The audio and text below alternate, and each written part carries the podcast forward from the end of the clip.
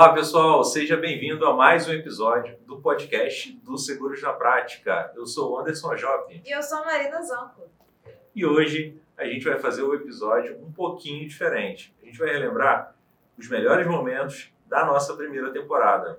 Anderson, acredite se quiser, foram nove episódios com muita gente interessante. Foi corretor de seguros, executivo de seguradora e gente que respira o dia a dia do mercado segurador.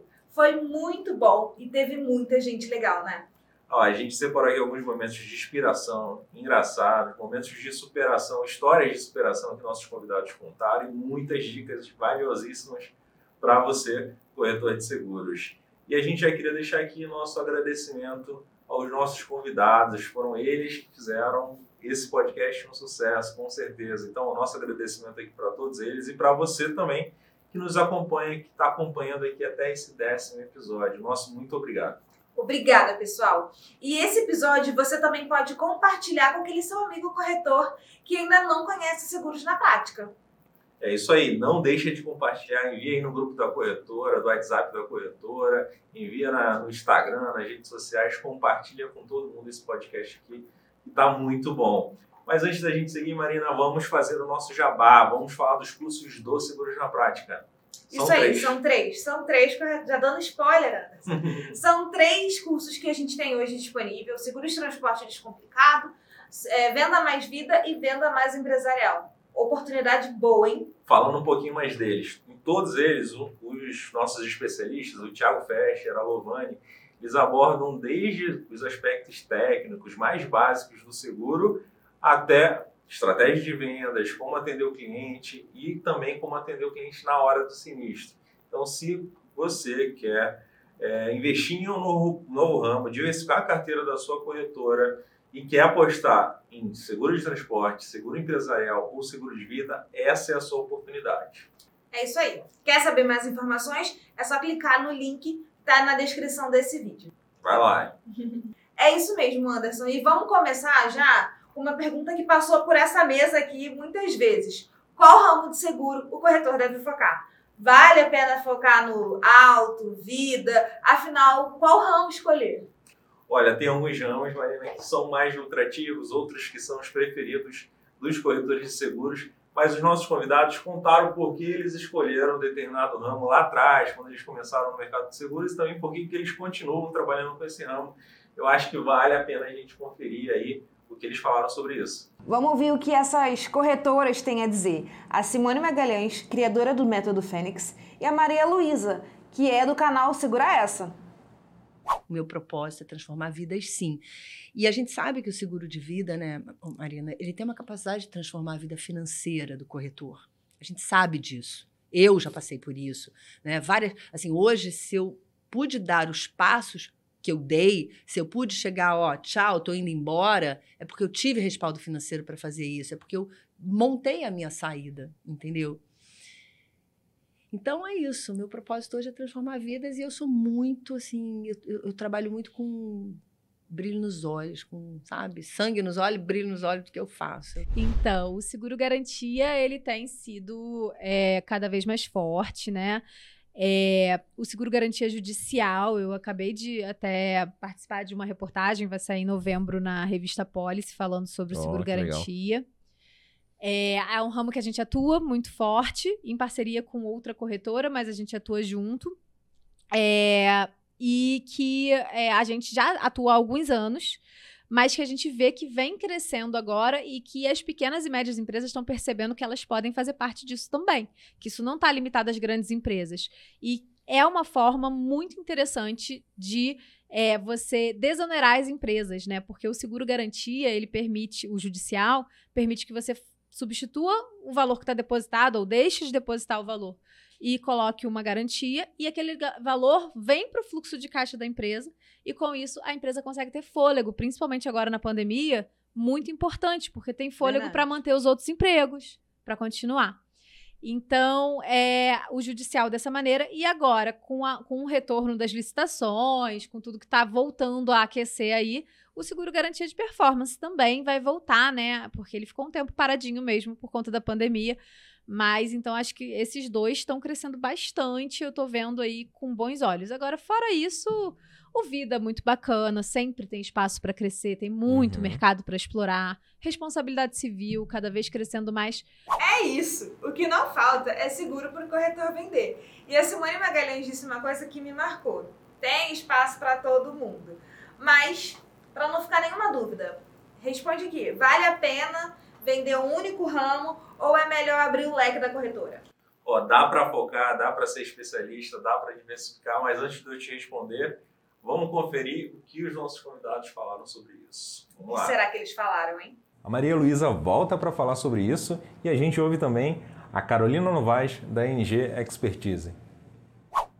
Olha, para quem está começando, para mim hoje o essencial é se organizar para poder, é, de fato, fazer prospecções e, e ter um crescimento organizado desde o começo e escolher um nicho para começar, mesmo que depois expanda para outros nichos. Mas assim, escolhe um nicho para você virar muito especialista, porque quando você sai da, da prova da SUSEP, né, ali é, da escola nacional, enfim, você não, é, você sai com uma noção dos seguros, mas você não sai especializado de fato, porque a prática ela traz isso.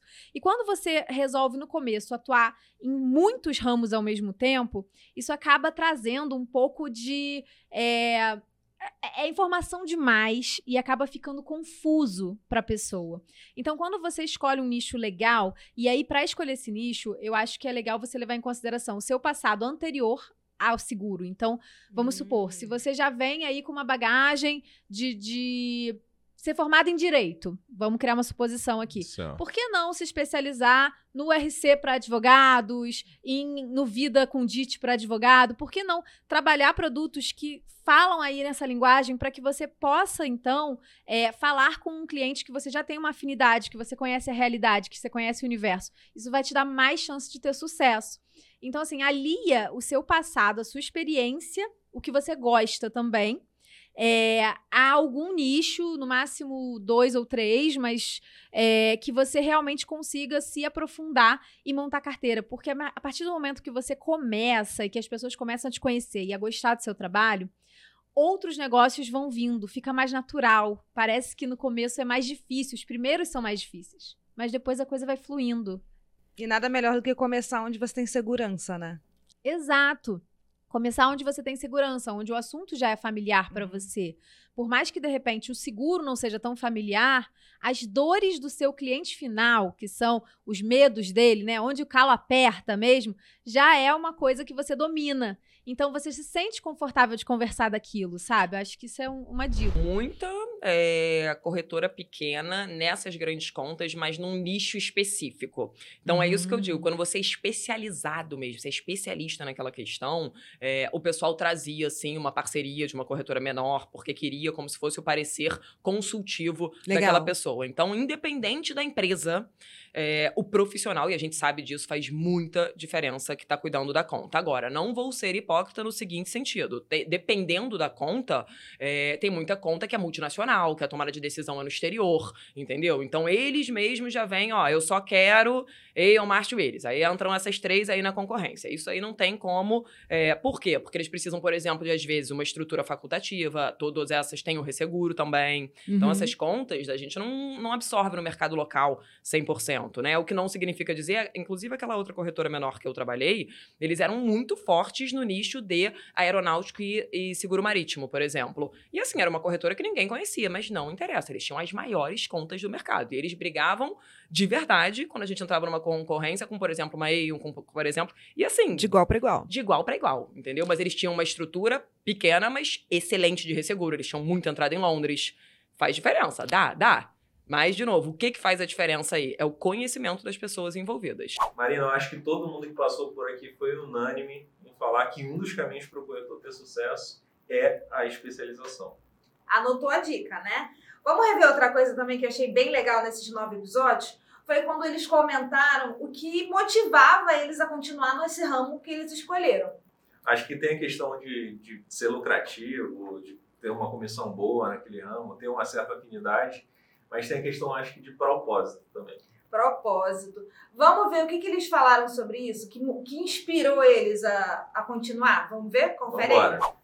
Então, é, em relação a, ao meu pai, meu pai, assim, ele é uma grande inspiração pra mim. Ele é uma pessoa é, muito trabalhadora, que corre muito atrás. Ele sempre foi muito comercial, então ele tem uma capacidade de é, relacionamento com o cliente. Ele cria vínculos, ele, ele cria amizades com os clientes, assim, de fazer comida na empresa do cliente, fazer um polvo, chegar lá. Então, assim, eu aprendi muito com ele desse lidar com pessoas, entender o perfil de cada pessoa e, e me adaptar a esse perfil, lógico, né? Mantendo a minha, a minha estrutura inicial, mas entendendo cada um e, e, e também aprendi muito técnica, aprendi muito sobre seguro de forma técnica, porque meu pai tem um conhecimento vasto sobre seguros, sobre resolução de sinistros, atendeu muito, muito sinistro na vida. E é o tipo da coisa que você aprende fazendo, né? Então, assim, com certeza eu aprendi muita coisa, muita bagagem nesse relacionamento aí. fa- fa- fazer parte, né, dessa, desse, dessa desse processo de seleção, Uhum. dessa seguradora. E um outro grande amigo chegou para mim e falou: Cia, é, quer voltar para o mercado de cosméticos? Que era o meu mercado. Eu cheguei, a- eu fui, eu parei de trabalhar porque eu tive meu, por causa do meu menino, né? Quando eu Uhum. engravidei em São Paulo. Eu trabalhava na Davene, que é uma, na época, foi uma grande empresa. Eu era gerente, cheguei a gerente de produto na Davene. Aí engravidei, era em Diadema, morava em São Paulo. Falei, cara, quando eu Não dá. voltei da, da, da, da, da, licença. olha, tchau, tô indo embora. Vou ser mãe. E aí fui mãe do- dobrado, porque eu engravidei da Antônia, Bernardo tinha 10 meses. Na Então foi- sequência, né? Foi na sequência. E aí, enfim, meu, a empresa do meu marido quebrou, a gente voltou pro Rio, tá? Então eu cheguei no Rio com dois filhos pequenos, aí a gente achou de trazer um negócio pro Rio, o negócio quebrou também. E aí eu falei, o que, que eu vou fazer? Vender. Aí fui trabalhar em loja, eu fiz gerente de uma loja do chique até lá do Fashion Mall. Então, nesse momento, meus dois amigos, Simone, porra, tem uma oportunidade aqui numa empresa, aqui do Rio, uma empresa grande, para você cuidar da parte de cabelo, de capilar. Topo. "Lógico, bora fazer o processo de seleção. E aí pinta as duas. E eu tô indo nos dois. Aí, meu ex-marido falou assim, cara, o que, que você vai decidir? Eu falei, não sei ainda. Fica calmo. Tô no processo de seleção, uma hora vai, uma hora vai sair. Nisso, fazia parte do processo de seleção fazer uma redação. Nessa redação, você vai, né, era o seguinte, você vai morrer daqui a três dias, o que você faria hoje? Eu não dormi aquela noite. Eu não dormi. Eu só chorava. E ali me bateu um negócio assim, porque eu perdi meu pai com 13 anos. Meu pai faleceu, eu tinha 13 anos. Só que a gente nunca passou pela, pelo impacto financeiro, que é o que mais rola, né? é o que mais acontece. Isso não aconteceu. Meu pai era um cara extremamente precavido. Meu pai faleceu, minha mãe tinha 37 anos, eu tinha 13 e minha irmã 10. Então, assim, é muita dor quando a gente perde alguém. É muita dor. E naquele momento, sabe quando fala assim: caraca, é isso que eu vou fazer. É exatamente isso que eu vou fazer pro resto da minha vida. eu vou fazer pelos outros o que um dia o meu pai fez pela gente. Porque se hoje eu tenho 36 anos, dois filhos pequenos, tô passando por um, né, uma revolução financeira e eu não tenho seguro de vida, quantas pessoas, assim como eu, também não têm? Então eles precisam de mim. Aí, meu ma- ex-marido acordou, eu falei, ó, já decidi, eu vou trabalhar lá na, na tal seguradora. Ele, tá maluca? Eu falei, não, é lá que eu vou. Ele, mas você nem passou no processo de seleção. Eu falei, mas eu vou passar. eu vou entrar. E assim foi. Então, assim, foi uma decisão que mexeu muito comigo, sabe? Preencher, aquela- fazer aquela redação foi muito difícil. Foi muito difícil. É a consciência, né? Você teve a consciência de Ali que... aflorou tudo, Marina. Ali aflorou tudo. E quantas e quantas pessoas, sabe, não têm essa consciência. Não tem. Não tem. Então eu entendo que hoje, no ramo em que eu atuo, que é o ramo de seguro de vida, o corretor é fundamental. Com certeza. Ele é muito importante. Não sei como é que vai ser no futuro, tá? Mas eu acho que o mercado no qual eu atuo, ele tem aí pelo menos os próximos 5 a 10 anos, a gente tem ainda muito o que fazer. Tem. Muito o que fazer. Então foi por isso, foi dessa forma que eu fui trabalhar com seguro de vida. Obrigado, Simone. Obrigado, Malu. Essa galera tem muita história pra contar. As histórias que a gente escutou aqui foram incríveis. corretor que é corretor, o que não vai faltar é história, né? Então teve gente que precisou se virar para contar, para conquistar cliente, né? Então isso nos inspirou muito, pelo menos me inspirou, te inspirou, Anderson? Sim, com certeza. Ó, mas ó, depois desse momento de inspiração aí, vamos para a parte divertida. Vamos ver aqui alguns momentos engraçados ou de histórias engraçadas aí que os nossos convidados contaram pra gente. Essa parte foi muito boa. Confere aí.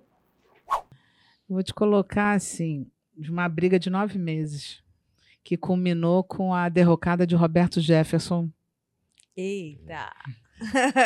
Lá. Break news. É, não tinha. Teve uma licitação, na época era uma licitação presencial. Eu estava com uma. um- representando uma seguradora, e na época o IRB era o único Instituto de Resseguros do Brasil. Era um seguro aeronáutico, né? E tinha que ter né, o resseguro do IRB. E o IRB não passava o resseguro de jeito nenhum para a seguradora que eu estava trabalhando né? Ia lá, dizia que não podia passar, que não ia passar. E tinha uma outra seguradora que tinha um outro pessoal, né? Que eles já tinham passado o resseguro. Então não tinha como. E eu entrei na briga, comprei a briga. Comprei a briga. E eu ia no IRB, brigava com, com o IRB lá, até ele faleceu, esse rapaz. Mas, Fátima, eu não tenho autorização da minha da presidência para passar o resseguro para vocês. Não, mas como não? Se só tem o IRB, você tem que repassar. Uhum. Ah, mas não pode, não pode, não pode. Eu fui aí que eu falo para você, né? Eu fui no diretor-geral de administração da Casa Militar do Rio de Janeiro, contei a situação que estava acontecendo para ele, que o IRB não estava passando, entendeu? A cotação, que com certeza se o IRB passasse, nós poderíamos dar um preço melhor, nós teríamos condição de passar um preço melhor para a licitação em questão. Rapaz, eu envolvi todo mundo. O homem comprou minha briga. Ele comprou, o diretor, ele era um coronel. É, não vou falar o nome de ninguém aqui, Não mas precisa. essa história é verídica e é verdade. E aí ele comprou a briga, ele fez uma, um ofício para o IRB, entendeu? Oficializou o IRB, por que, que o IRB não estava repassando, que ele precisava de colocar a licitação dele na rua, senão as aeronaves do Rio de Janeiro não iam voar, os helicópteros. Foi aquela, deu aquela confusão, aquele chabu. E corre para lá, corre para cá e faz lauda. Eu com, com, com, a, com a menina com a, que era a gerente da seguradora aqui no Rio, né? corre para lá, corre para cá. E aí, meu filho, o que, que acontece? Acontece a. Como é que foi o negócio do Roberto Jefferson? É o da cueca, né? Não, não. é Primeiro teve do Correio, depois ah, teve é do IRB. verdade. Uhum. Eu esqueci, era. Eu não sei, não, não, não lembro qual foi São o caso, tantos. são tantos, né? Aí eu- Infelizmente. É. Infelizmente. E isso lá se vão 18 anos, meu Uhum. bem. Ah, Isso ó. lá se vão 18 anos. É, e, e aí o que, que acontece? Acontece que é, Roberto Jefferson cai, o IRB cai, e aí o IRB foi obrigado a passar. Aí estava aquela confusão, foi obrigado a passar o, o- A a taxa de resseguro, a cotação do resseguro para a seguradora. Nós fomos para a licitação e ganhamos a licitação. Eu já passei pela situação de ter que ir em casa de um cliente para o outro para tirar um terno, porque eu estava de terno, e se eu chegasse de terno naquele cliente, ele não me recebia da mesma forma, porque já tinha acontecido anteriormente. E pela. E olha que eu estava o que, o que eu tava de terno, é, financeiramente falando, era muito inferior ao, ao outro que eu estava indo. Mas pela simplicidade, por tudo, é, esse é, eu são um um dos clientes mais antigos que eu tenho. Hoje essa pessoa, na verdade, já é até falecida. Mas eu fui, falei, não, não vou chegar de terno lá de novo, porque eu, é, eu, ele, ele não teve a mesma receptividade comigo como todas as outras vezes. Eu fui em casa tirar o terno para poder né, colocar uma, uma camisa e uma calça jeans para poder ir lá conversar com ele, porque então, assim, é, né, é, pode parecer às vezes uma besteira, pode parecer engraçado para alguns, mas a preocupação com quem está do outro lado, com o outro, é que faz a grande diferença para o corretor de seguros. Né? Isso é o, é o princípio básico para mim, como corretor de seguro. Esse pessoal tem história, né? Valeu, Fábio. Valeu, Fátima. Fátima, que é da Flans Corretora de Seguros. Agora, a gente vai falar, Marina, dos desafios que os corretores enfrentam para crescer, para evoluir e continuar crescendo o seu negócio no mercado de seguros. Depois que ele escolheu o produto, escolheu um nicho, se especializou ou não, né? escolheu um segmento para se trabalhar, é hora de colocar a mão na massa, é hora de colocar tudo que aprendeu em prática. É, eu acho que um ponto em comum de todo mundo que passou por aqui foi da importância do digital. De estar na rede social, de mandar um e-mail marketing, de criar um relacionamento né, com o segurado. Vamos rever esse momento também? Confere aí o que a Carol e a Simone falaram sobre isso. Com certeza. É, e aí eu vou dizer assim por mim, né? Eu, apesar de ter feito administração, e administração tem um pouquinho de marketing, mas é um marketing tradicional, dos quatro P's, é outra coisa. Não é esse marketing moderno que a gente vive hoje em dia, não. E quando eu comecei a pensar, né, em empreender e etc., falei, poxa, vai ser essencial, porque hoje em dia é um marketing que está na nossa mão. A gente consegue é, controlar, de certa maneira, e fazer ações sem mega investimentos, que nem era antigamente, que você tinha que, poxa, ter uma grana para colocar um banner em algum lugar, era outra coisa, entendeu? Hoje em dia a gente consegue atingir muita gente. É, óbvio que depois existem estratégias pagas, etc., mas organicamente, entendeu? Então, eu posso falar por experiência, pela minha operação. 90% dos meus clientes hoje, corretores parceiros e tal, eu conheci online. 90%. É claro que quando eu abri a empresa foi aquilo que eu falei. Eu já tinha alguns corretores parceiros, né? Eu já tinha ali os meus é, contatos que continuam sendo e a gente faz negócio, aquela coisa toda. Mas sem brincadeira, talvez até mais. 90% dos meus clientes, vocês, né? Enfim, corretores, todo mundo que me conhece. O crescimento veio dessas ações. A gente ações, conheceu dessas, dessas ações, ações da internet. Porque é isso. Como é que a pessoa, principalmente sendo é, assuntos tão complexos, alguém falou para ela, ah, essa Carolina Novaes é especialista, mas é diferente a pessoa te ver ali falando, ver que você está na prática, entendeu? Começar a criar uma certa relação é, com você. Então, eu acho essencial, essencial, não existe mais a minha empresa sem é, essa divulgação online, entendeu? Porque duas coisas. Um, que você está fornecendo, dando dicas ali todo dia. Gente, quem não é visto não é lembrado. Isso é super clichê, mas é a maior verdade do mundo. E hoje em dia tem até uma cena famosa que vários gurus aí do marketing usam, que é assim, tá todo mundo numa sala de aeroporto, né? E tem um mega é, banner, assim, né? Uma mega propaganda, sei lá, da L'Oréal ou alguma empresa famosa, e ninguém olhando, tá todo mundo assim, ó, no celular. Então, assim, é isso, sabe? Hoje em dia, se você não tá ali na mão, a informação é muito rápida. É, eu vejo como é, a melhor forma, e aí eu tô falando pela minha operação, de divulgar o meu trabalho e fazer com que as pessoas conheçam, sintam confiança, né? Porque é um assunto muito complexo também. Como é que ele vai falar? Beleza, alguém me deu indicação aqui, ela já trabalhou na EIA, mas né? Como é que o cara vai sentir aquela, enfim, aquela força mesmo, né? Firmeza. É, essa menina, pô, é boa, não é? De verdade, tal. Então, tô ali na live, se quiser, né, se aprofundar mais, forneço materiais e etc. É difícil manter um fluxo muito grande. Então, é uma coisa realmente que tem que organizar para você também não deixar de lado. Por que, que eu digo isso? Porque dá muito resultado dá muito resultado, entendeu? E aí, quanto mais a gente estuda, eu sou super júnior nisso. Na verdade, quando eu abri lá a minha empresa lá atrás, meu marido é de marketing digital, então ele me ajudou muito nesse início. É ele que monta as minhas landing pages, faz meu tráfego pago, isso eu não entendo nada. Mas, enfim, quem tá ali produzindo conteúdo, aquela coisa toda, entendeu? Fazer um modelozinho no campo e a gente vai evoluindo, porque no início mesmo, gente, faz com que tem. Também não precisa, porque muita gente se trava, ai, mas eu ainda não tenho conhecimento, não tenho isso. Cara, eu botava uma foto minha e escrevia sobre Genoa, enfim, vambora. E a gente vai aprendendo as ferramentas, vai entendendo o que, que faz mais, o que, que tem mais a ver com o seu negócio, vai estudando, né?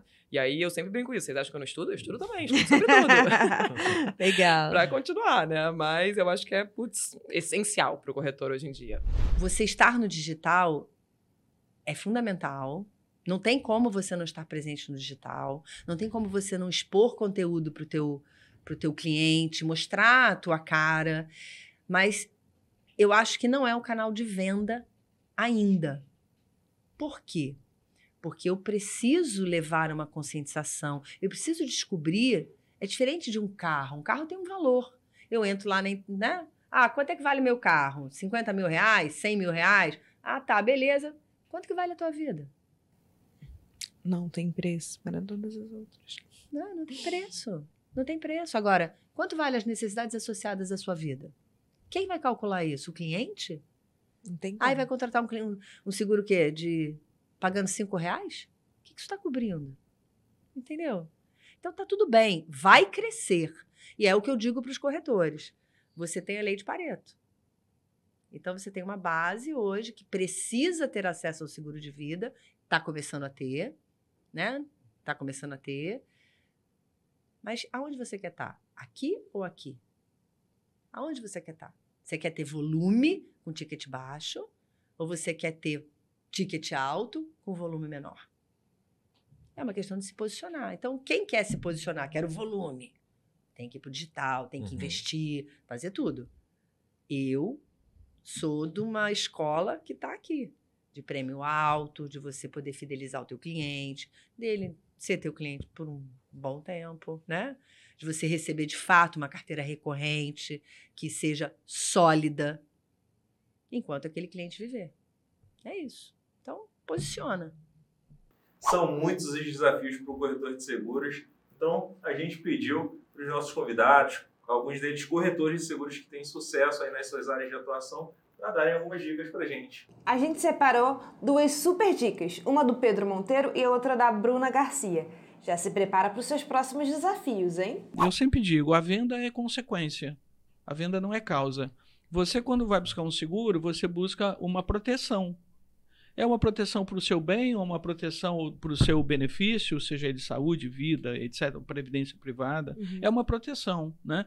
Então, é, esse, essa grande transformação, né? Você, por exemplo, quando busca hoje um seguro, você já vai ler, você já vai se preparar. Quando você for conversar comigo, corretor, você já vai fazer alguns tipos de questionamento que antes não se fazia. Exato. A informação ela está mais forte, né? Hoje, por exemplo, quando eu vou visitar um cliente, eu vou entrar na internet, eu vou procurar informações sobre aquele cliente, sobre o segmento dele, sobre o tipo de benefício que ele dá, o tipo de risco que ele tem. Né? Então, eu, esse nível de preparação, eu acho que essa é a grande transformação. Eu acho que a gente tem um nível de exigência muito maior hoje. Por outro lado, nós tivemos um ganho, porque tem a tecnologia que nos dá um nível de informação muito mais rápido, né? Mas essa é a grande transformação. É, você sabe que eu estava, essa semana, estava conversando com meu filho de 15 anos é, sobre, sobre essa, esse, grande, esse grande momento hoje, né? Eu falei para ele assim: você consegue imaginar que quando eu comecei a trabalhar e eu tinha a sua idade, é, não existia computador, não existia rede social. É, o celular eu comprei depois de adulto, paguei 4.500, sei lá que moeda que era na época, mas não tinha tudo isso. Assim, para para pensar, né? Porque hoje a tecnologia para o jovem ele é um negócio absolutamente trivial. Parece que sempre existiu. Sempre Para ele sempre existiu, é, né? Para a gente não. Pensar. Então, até isso, é, essa transformação, né? É, a gente, como, como pessoas de mais tempo no mercado e de mais idade, né, sem dúvida, acompanhar essa essa essa tecnologia, essa revolução, porque senão a gente fica de fora, né? Eu, eu sempre digo assim, é, aquele o, o, próprio corretor isso empurra isso joga a gente para cima Sim. né porque aquele corretor que não conseguiu ou que não consegue acompanhar ele tem dificuldade ele precisa acompanhar. Até aquele cliente de automóvel vai ser mais exigente do que ele era lá atrás. Né? Então, para mim, essa é a grande transformação, a transformação do conhecimento, de buscar se preparar mais a todo instante. Esse eu acho que é o grande, é o grande, a grande transformação do momento. O corretor, ele tem que ser especialista. Para mim é isso. Então, hoje, se eu fosse abrir uma corretora, ah, vou trabalhar com seguro de novo, deixa eu ter um, abrir uma corretora. Então é para eu, eu faria isso pensando em algo que eu fosse o melhor do mercado. Eu ia me especializar em algo que seja um diferencial para que eu seja a primeira opção. E não e tivesse, e aí a partir disso ter menos concorrência.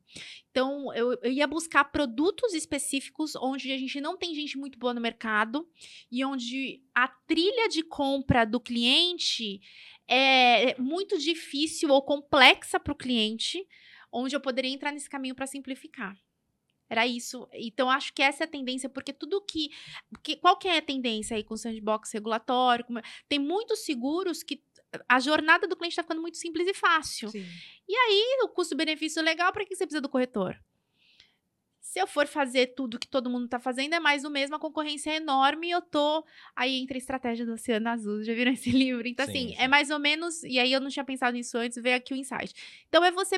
É, é, é, é pensar, poxa, o que que eu posso, que onda que eu posso surfar que realmente vai ser um diferencial, que eu vou ser diferente do mercado. E por mais que seja, ah, não existe um seguro que nenhuma corretora vende, mas aí a tua forma de fazer o negócio é tão diferente e tão legal que vai fazer com que você seja referência. É isso. Eu acho que o futuro é corretora ser consultor, ser especialista em produtos que realmente o cliente precisa do corretor, porque ele vai ser valorizado.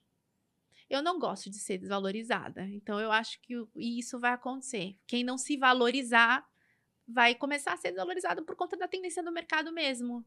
E aí, a, a, a longo prazo. Vai deixar de sei, ser eu acho que pode dar né? problema, vai deixar de ser importante.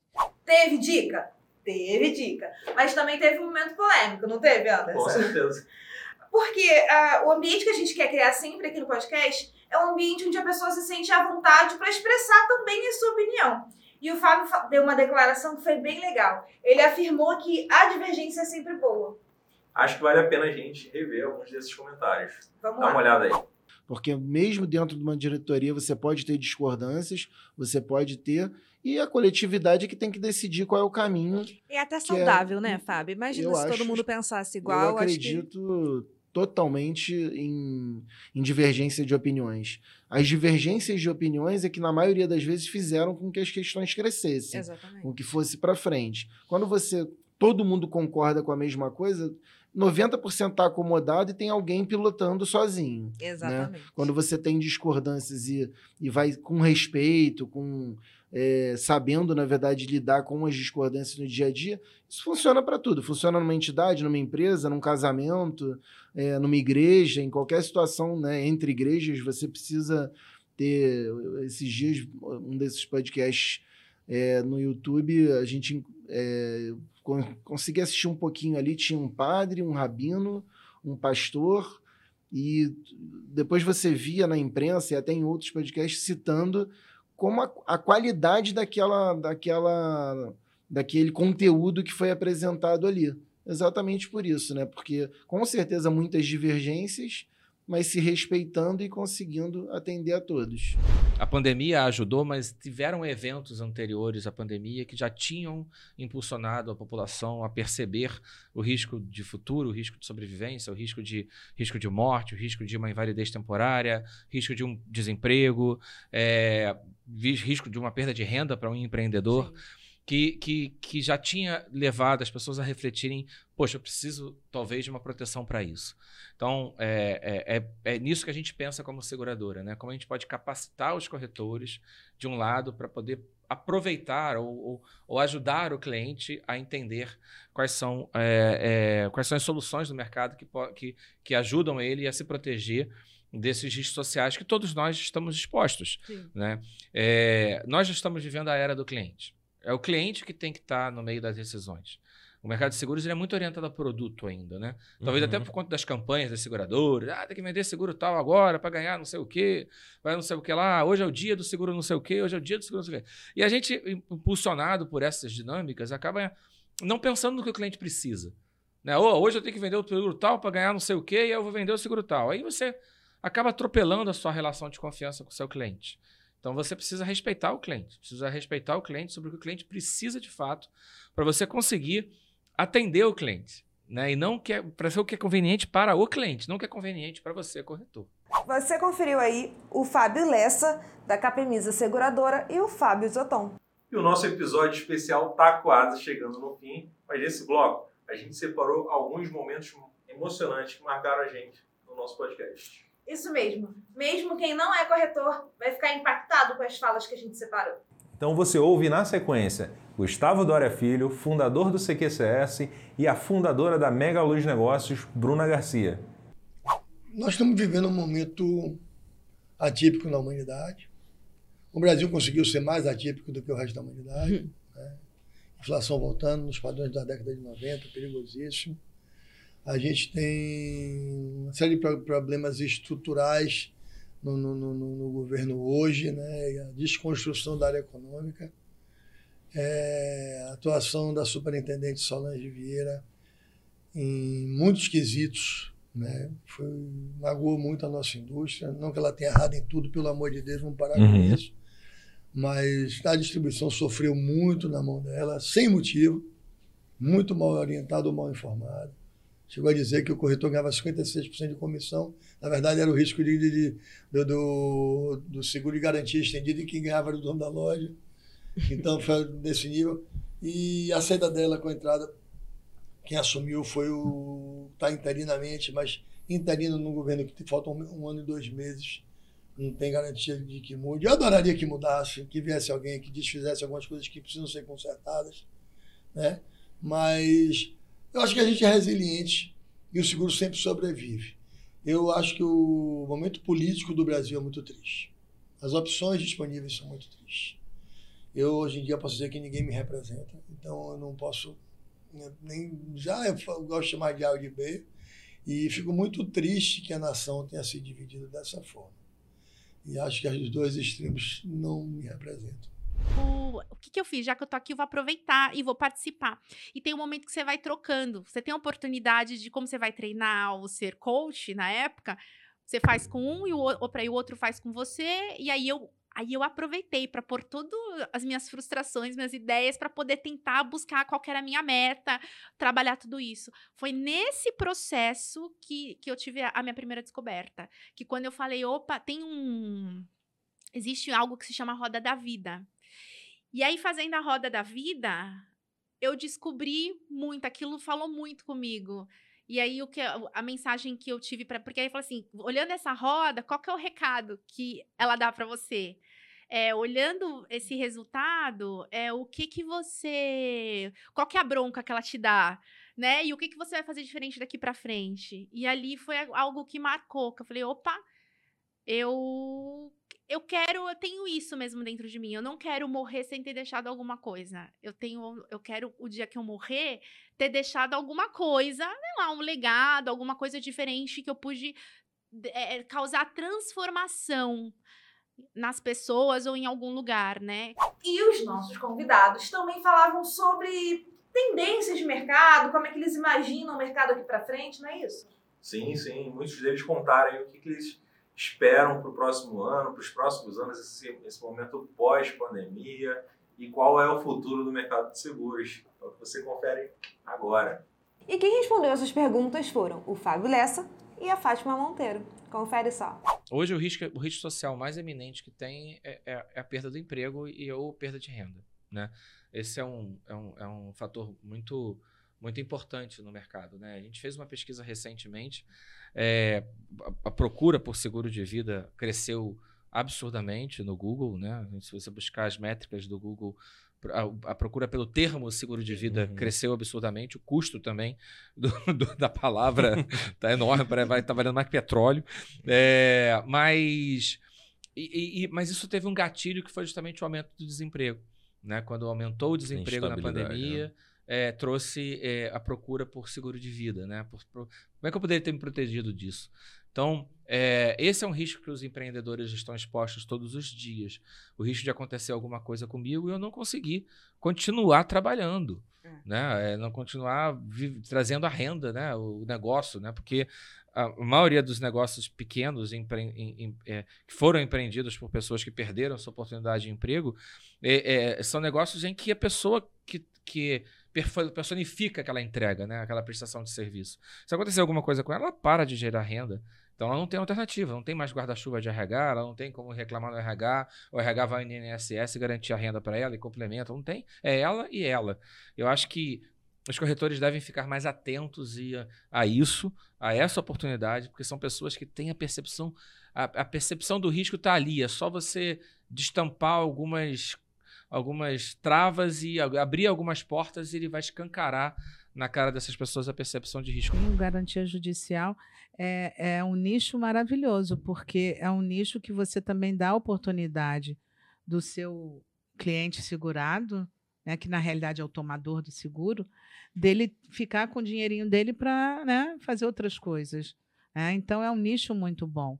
Porque se eu tenho que fazer uma a garantia, eu tenho que colocar aquele dinheiro lá, por, não tem jeito, entendeu? Já já está lá, eu tenho que colocar aquele dinheiro lá, né? ou para pagar um, alguma coisa que na frente o juiz a, a, a, saiba que, que eu vou, vou, depender desse dinheiro.